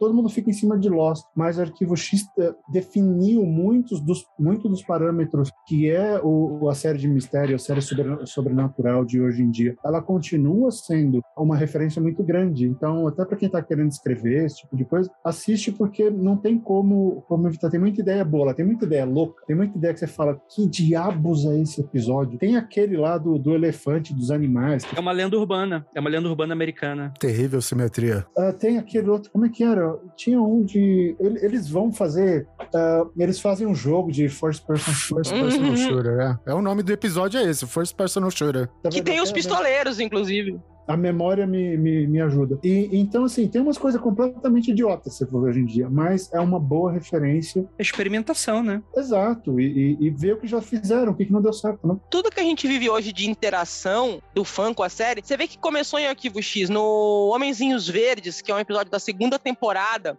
quando a Scully pega uma lista de passageiros, que é um, um, voo que o Mulder pegou, tem uma série de nomes que eram pessoas que estavam nas, nos fóruns de discussão de Arquivo X. Na terceira temporada tem um, um episódio. A Scully arruma o banco do carro. Por quê? Porque existia uma. A galera discutia nesses fóruns como a Scully conseguia pegar o carro depois que o Mulder estava usando, porque ela tem uma diferença de altura muito grande entre ele e ela, e ela não e arrumava o banco. E saía, ela pegava o carro e saía dirigindo. Então, aí, nesse episódio, ela vai e arruma o banco, e o Mulder faz uma piada com a altura dela. Então, cara, isso é terceira temporada, isso é 95, e 96. Influenciando, né? Influenciando. Então, é, discussões dos fãs no nos fóruns, em 96, 95, estavam refletindo argumentos de roteiro no episódio. E era a única série que fazia isso, que ouvia Total. os fãs, que colocavam é. os fãs. Então, isso que a gente tem hoje, dessa influência do fanservice, lá, aconteceu é, em arquivo. Começou ali, cara. Começou ali. E tem uma série de, de, de desses é. easter eggzinhos. Mariana, lembra daquela discussão completamente inútil sobre a quantidade de chiclete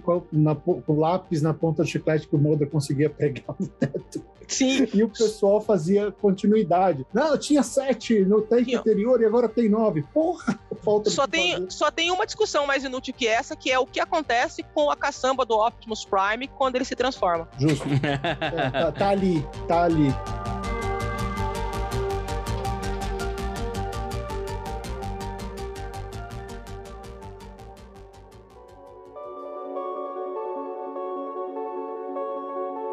Gente, pra gente se encaminhar aqui pro, pro encerramento, eu quero que vocês elejam o episódio favorito de vocês. Eu quero ver. É só 218 episódios, gente. Vocês conseguem.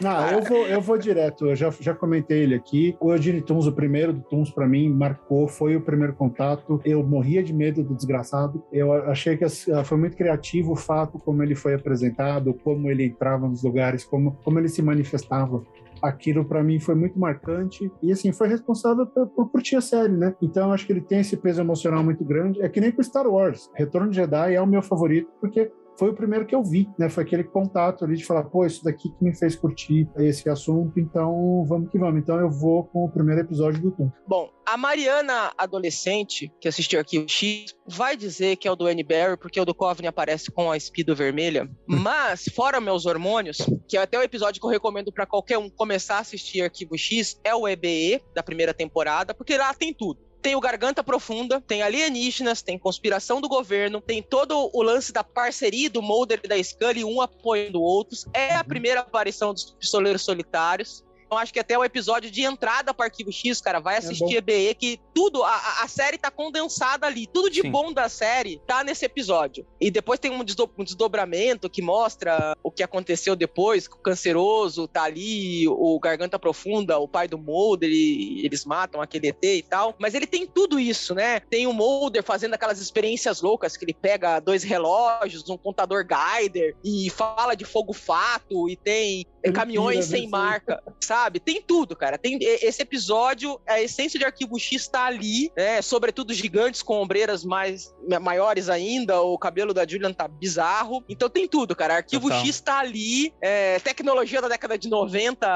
Cara, tem um grampo de escuta do, do- da conspiração dentro de uma caneta. É assim, é um negócio.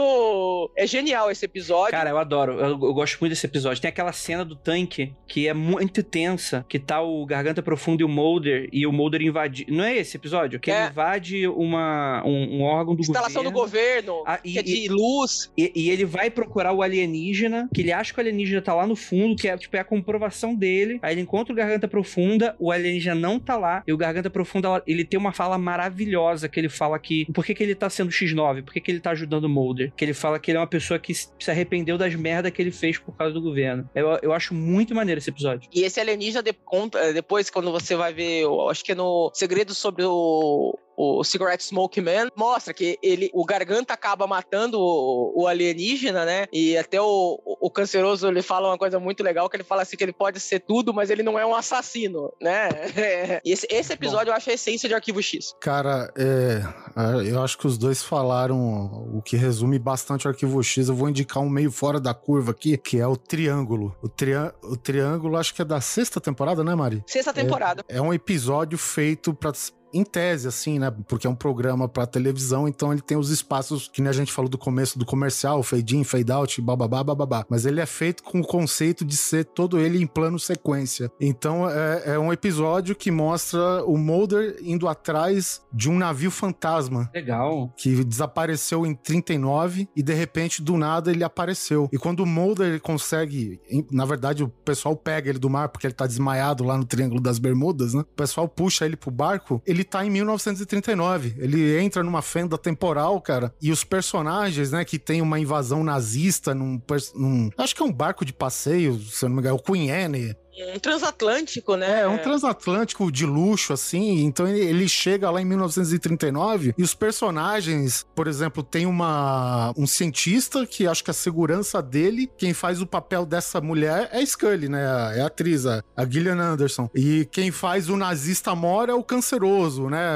Eles usam O, o mesmo Spender elenco. é outro. isso, e o Skinner, que é o, é, é o diretor assistente do FBI, que é, a- em caso, digamos assim, o testa, meio que o testa de ferro dos dois, ele tá lá como um nazista, mas que ele tá infiltrado no, no, no, no exército nazista e tal. Agente duplo. Isso, ele é um agente duplo, cara, que faz muito sentido até com o personagem, né? E aí a Scully, desesperada, já a Scully no seu tempo, no- nos escritórios do, em Washington, ela descobre que o, o Mulder fez merda de novo e ela começa a correr atrás de mapeamento de satélite pra saber aonde que ele se meteu, né? Porque ele tá enrascado. E ela chama os pistoleiros solitários, o Skinner ajuda é, com uma- uns dados de GPS, e quando ela vai atrás, ela acha o navio, só que ela não embarca no, no ano 1939, ela embarca no ano que ela tá mesmo. E os dois, tanto a Scully quanto o Mulder em 1939, meio que eles se cruzam, assim, tipo, dá um, um corte na tela e os dois se cruzam nessa linha de tempo que, que é uma junção de 1939 com, sei lá, 1999, não sei quando que saiu essa temporada. E é uma temporada bem legal, cara, de- da teoria do Triângulo das Bermudas, enfim. Cara, é um episódio que, em termos de ah, o roteiro e a produção de arte desse, desse episódio, cara, eu acho que eles não conseguiram se superar até agora, cara. E tem É, duas esse- coisas, Oliver. Tem um Manda grande fanservice, que é o beijo entre o Mulder e a Scully, no caso, É. o Mulder do, do presente e essa Scully de 39, né, que foi impedido no filme pela abelha. E tem uma coisa maravilhosa, que é a Scully dando soco em nazista, né? Puta, aí é muito foda. É. Muito bom. Esse episódio também é referência a um filme chamado Nimi. É um, é um, é um filme meio daqueles experiência de viagem no tempo. SS Nimitz. Porta-aviões volta para antes de Pearl Harbor e os caras têm que decidir: eh, vamos atacar, vamos derrubar os japoneses ou não. E, e curioso falar que esse, esse filme ele tem uma influência direta no, no meu último livro, Snow Globe, que tem essa pegada de e aí, o que você faz se você puder mudar alguma coisa? E eu, sempre lembro desse filme e esse episódio tem uma, tem uma correlação muito bacana. Muito bom, muito bom. Cara, eu vou ficar com um episódio logo do, do começo. A galera tava comentando aí. Que vai ser esse episódio que o Mulder. Acho que vocês estavam falando dele que o Mulder vai entrar naquele terreno do exército Minto, isso não comentário não. Ele vai junto com a Scully, eles estão vendo luzes em cima de uma base, de uma base militar, e ele acaba invadindo essa base e ele vê, vê os voadores lá dentro. E acabam, o exército some com ele.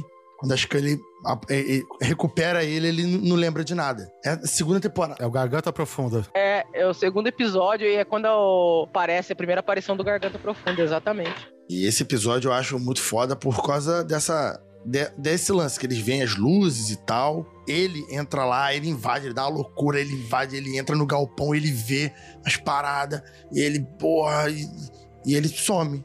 O episódio ele começa, na verdade, com alguns pilotos de, de- da, da parte de aviação do exército, os caras tendo uma crise psicótica com um monte de erupção na pele. É verdade. E justamente a, a suspeita que se tem é que eles estão pilotando aviões altamente experimentais, que fazem manobras impossíveis, que dobram o espaço, enfim. E aí ele te- até menciona uma outra conspiração clássica da década de 90, que é a Síndrome do Golfo, né? Falando sobre que esses caras podiam estar sofrendo consequências da, da Síndrome do Golfo, que tinha a ver com essas experiências, que era algo que estava bem em voga na, na década de 90, com essa galera que voltou do Golfo. Sim, Total. verdade. Estavam testando o metaverso. Os episódios que eu mais gosto do Arquivo X, como eu falei no início, são esses do, do Canon. Né? Porque eu, eu fico muito vidrado nessa parada de ufologia. Eu quero acompanhar a parte da ufologia. Eu quero isso. Aí quando tinha os episódios do Monte da Semana, eu fico muito assim. Cara, os que eu mais gosto é o contrário de você. Talvez porque o auge desses episódios que você gosta foi na quinta temporada e o primeiro filme. E acabou. Depois só foi ladeira abaixo a parte da mitologia. E aí eu me, eu me- prendi muito a esses episódios avulsos, né? Que eu costumo falar, que é uma história por episódio, ou no máximo eles trazem um assassino misterioso lá do, de uma temporada passada de volta, enfim. Sim, sim. Cara, só pra encerrar aqui, episódio, de- deixei até marcado aqui porque eu acho esse episódio muito legal, que foi o episódio que eu citei, né? Beyond the Sea, né? Além Mar, que é o episódio do, da morte do, do, do pai da, da Scully, que você tem um, um psicopata que ele é sensitivo, né? Ele, ele, ele faz... Ele consegue ler mentes, uma coisa nesse sentido e tal. E eu acho muito legal que justamente não vai pro óbvio, né? Não pega, beleza, um cara que tá no corredor da morte é um cara que de fato matou pessoas, não é passando pano pra ele, mas que existe uma complexidade na relação deles que, sei lá, é um, é um lance meio Hannibal Lecter e é, é muito legal, assim, esse episódio. E finalmente o Mulder duvida de alguém, né? Exatamente. Mas ele só, de, ele só duvida da Scully, né? Daqui pra frente é só isso. E é uma primeira vez que mostra uma fragilidade da Scully, e é legal que é uma fragilidade não ligada ao fato dela ser mulher ou dela ter só um metro e meio praticamente, mas é uma fragilidade em relação a essa relação dela com o pai, dessa relação dela com a morte, com, com tudo isso. Sim. É legal a Perfeito. forma que, é que eles tratam a- essa sensibilidade da Scully, que antes era meio, né, rainha do gelo, né? Ela é, é tratada de uma forma muito legal, o roteiro é muito bem feito.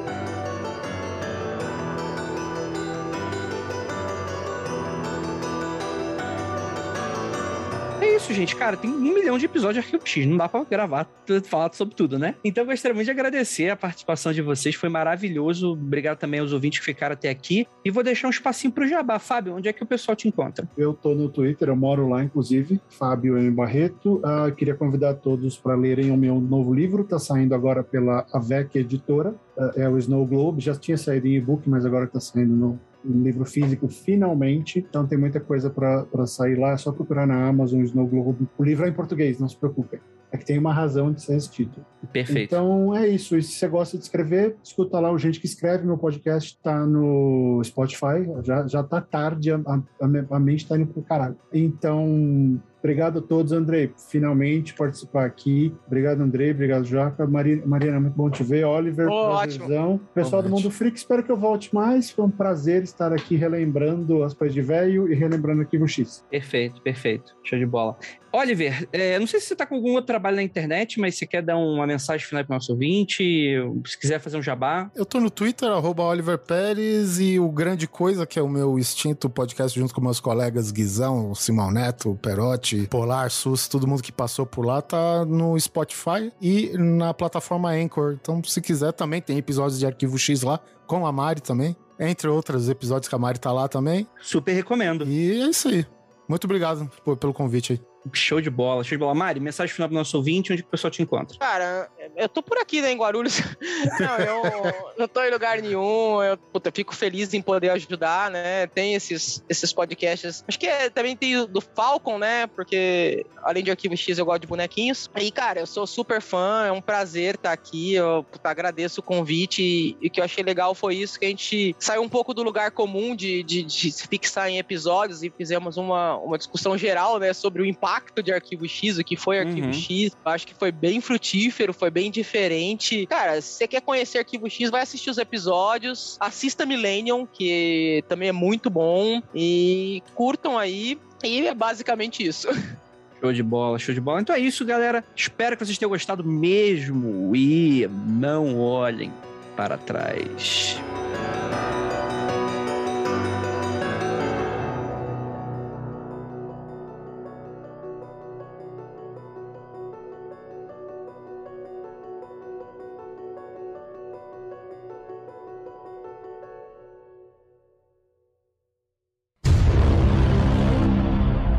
O cara, que não sei o que. Eu falei, cara, já, já vi, eu tô vendo pra gravar podcast. Pô, tem seis meses.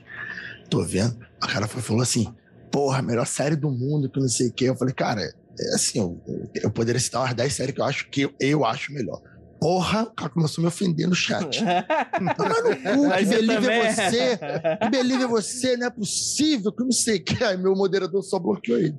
O cara não sabe a diferença entre série predileta e melhor série, né? Pô, cara, não, a melhor série assim que eu falei, não, cara, eu poderia citar outras 10 ali, eu tô assistindo, o cara começou, o cara nem esperou terminar de falar, começou pá, Porra, pá, e o pá, pá. Discord é teu, ou seja, o cara era teu fã, né? Não, não é mais teu fã. Não, sou- o cara, o cara veio, ele veio e era do Mundo Freak, ouvindo o Mundo Freak, por a gente vai estar ouvindo isso e tá aí, ó, vai ouvir sangrando o ouvido dele assim.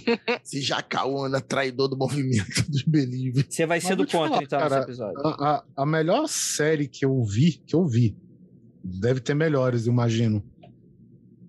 É, eu não vejo quanto o Arquivo X, por exemplo. Eu, eu gosto, a Breaking Bad, apesar que é o escritor é o Vince Gilligan, né? Então. Tá me né? Mariana? Então, é o Sim. mesmo do Arquivo X, dá uma É, porrada de episódio, então, mas tudo bem. Uhum. Mas ainda assim, tipo, eu acho o Breaking Bad uma série perfeita do começo ao fim, e Arquivo X não é, mas eu assisto É. mais Arquivo X. Né? Mas, mas, mas É. esse que é o lance, o Breaking Bad você ama de paixão, tal, não sei o que, mas tu vê uma ou duas vezes, tá bom, sabe? qual é? Porque É, é. Né? É uma história É, que- contínua, né? É uma história só, pra falar a verdade. Então, Mas eu Arquivo vou X é uma falar, porrada.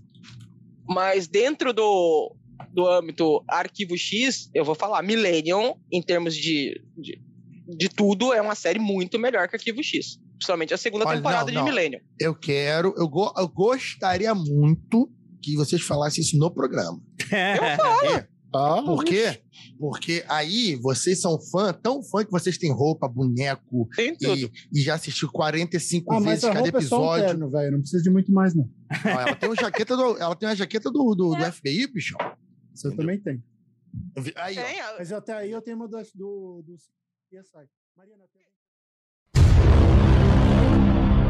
Espero que vocês tenham gostado mesmo. E não olhem para trás, porque vai ter o maior terror de todos.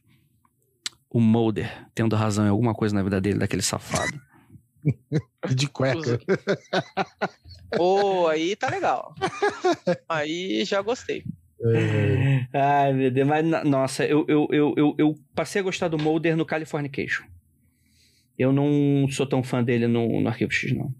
Tenho- eu, tenho, eu tenho- realmente tenho um ranço muito grande do Mulder. Não, em Californication é cueca preta, é mais legal ainda. Não, Ele tá sinceramente, o Mulder, tá, o Mulder é um cuzão, cara. O Mulder é muito cuzão. Você sabe que eu nunca fui shipper, eu nunca fui fã, mas aí depois mais velho eu paro e olho assim e falo assim, não, cara, é isso que ele queria dar pra ele. Porque assim, não tem justificativa pra você aguentar. Tem que ter alguma É- é coisa porque- que liga. Tem, tem, é, é sexo, cara. Não, não tem, cara. Não tem o que justifique. Porque assim, cara, no, é, no terceiro episódio era pra falar assim, mano, vai se fuder, cara. Vai, segue sua vida aí, eu sigo a minha. Porque o Mulder é muito cuzão. Sei, Cara, vocês assistiram essa última temporada de 2018? Cara, eu assisti alguns episódios, mas eu não fui até o final. Cara, tem um episódio. Eu, eu cara, eu, eu confesso, só fui ver esse ano porque eu desanimei muito com a décima. Mas, os, de novo, os episódios avulsos, cara. Tem uma que aparece um cara que ele fala pro Modo que estão querendo apagar ele da existência. Caralho, bicho. Caralho, legal. é- é- aí ele começa a dar os argumentos dele que ele começou a vasculhar a casa dele atrás de velharia e ele viu um livrinho quando ele lia criança que era do, urs- do ursinho Weasel, mas ele O do que o- Mandela, né? O ele efeito sabe Mandela. que é o efeito Mandela, mas ele sabe que o ursinho não era Weasel, era Diesel e não sei o quê, e que as coisas têm alguma mudança sutil que estão tentando apagar ele, né? Aí, tipo, conforme o episódio vai evoluindo, ele faz.